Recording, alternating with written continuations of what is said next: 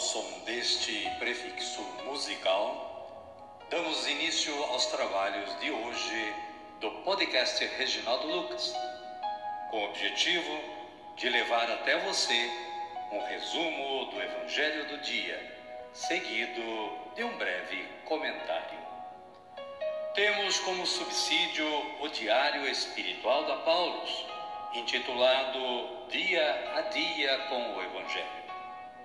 Pretendemos com isso despertar o interesse dos ouvintes a uma leitura mais aprofundada da Palavra de Deus.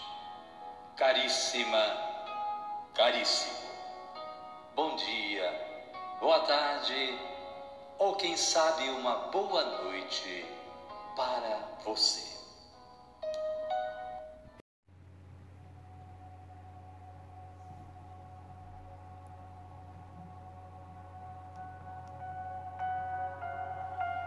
Hoje é 13 de outubro de 2023, é sexta-feira e estamos na 27 semana do Tempo Comum.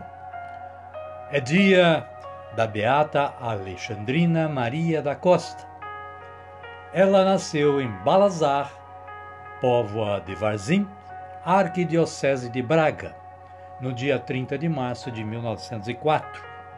Foi batizada no dia 2 de abril um sábado santo. Foi educada cristamente pela mãe junto com a irmã Deolinda. Alexandrina viveu em casa até os sete anos, depois foi para uma pensão do marceneiro na Póvoa de Varzim, a fim de frequentar a escola primária que não existia em Balazar. Fez a primeira comunhão na sua terra natal em 1911 e no ano seguinte recebeu o sacramento da Crisma pelo bispo do Porto. Passados 18 meses, voltou a Balazar e foi morar com a mãe e a irmã na localidade do Calvário, onde irá permanecer até a morte. Beata Alexandrina Maria da Costa, rogai por nós. Caríssima, caríssimo, saiba mais sobre a história desta beata pois é muito linda a história dela, em defesa da virgindade. Isso você fará acessando o site da Canção Nova. A liturgia da palavra de hoje nos traz as seguintes leituras. Joel, capítulo 1, versículos 13 a 15, e capítulo 2, versículos 1 e 2. Salmo responsorial 9a ou 9 versículos 2 e 3, versículo 6, versículo 16 e versículos 8 e 9. Com esta antífona: O Senhor há de julgar o mundo inteiro com justiça. O Evangelho de Jesus Cristo é narrado por Lucas e está no capítulo 11, versículos 15 a 26. Jesus expulsa demônios. Todo reino dividido contra si mesmo acaba em ruínas. Amém, querida? Amém, querido? Vamos rezar? Então vamos rezar assim. Vinde, Espírito Santo, e enchei os corações dos vossos fiéis, e acendei neles o fogo do vosso amor. Enviai o vosso Espírito, e tudo será criado, e renovareis a face da terra. Oremos. Ó Deus, que instruístes os corações dos vossos fiéis com a luz do Espírito Santo, fazei que apreciemos retamente todas as coisas, segundo o mesmo Espírito, e gozemos sempre da sua consolação. Por Cristo, Senhor nosso. Amém. Agora sim, agora estamos preparados para acolher o Santo Evangelho. Mas antes, vamos ouvir este cântico de aclamação.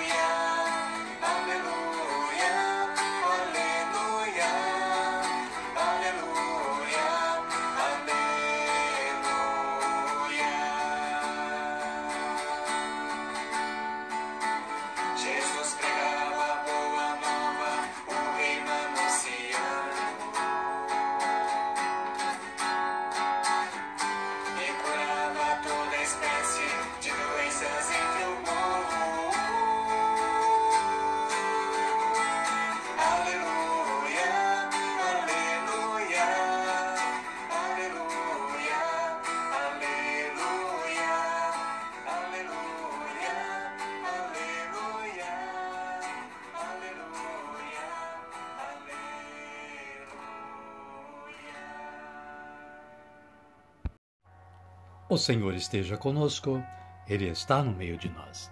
Evangelho de Jesus Cristo, narrado por Lucas. Glória a vós, Senhor. Naquele tempo, Jesus estava expulsando um demônio que era mudo. Mas alguns disseram: É por Beuzebu, o chefe dos demônios, que ele expulsa os demônios.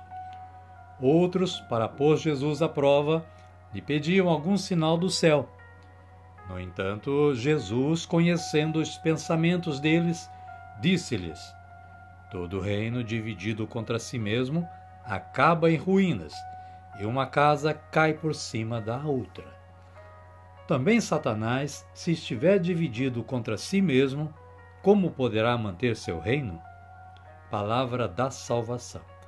Glória a vós, Senhor. Amada, amado de Deus, o breve comentário da Paulus diz que Jesus é acusado de expulsar demônios mediante o poder do chefe dos demônios. Um disparate sem cabimento. Como poderiam as forças do mal lutar contra si mesmas?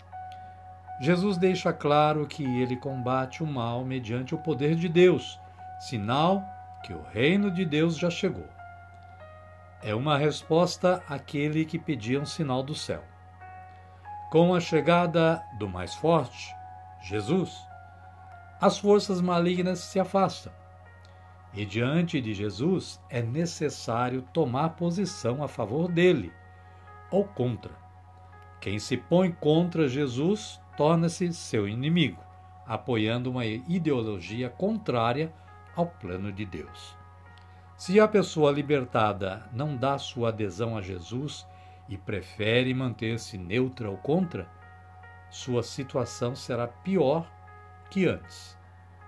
É uma predição do triste fim de quem não dá plena adesão a Jesus. Amém, querida? Amém, querido? A minha oração hoje é assim: Senhor, dai-me forças e condições para expulsar os demônios da minha vida. Amém. E neste momento convido vocês à nossa oração final. Ergamos os nossos braços aos céus e digamos, como Jesus nos ensinou a dizer: Pai nosso que estais nos céus, santificado seja o vosso nome. Venha a nós o vosso reino, seja feita a vossa vontade, assim na terra como no céu. O pão nosso de cada dia nos dai hoje. Perdoai-nos as nossas ofensas, assim como nós perdoamos a quem nos tem ofendido. E não nos deixeis cair em tentação, mas livrai-nos do mal. Amém. E desta forma, amada, amado de Deus, chegamos ao final do nosso trabalho de hoje. Somos agradecidos mais uma vez a Deus que nos dá sempre esta força de trabalho, mas agradecidos a você que está aí sintonizado no podcast Reginaldo Lucas e colaborando com a evangelização.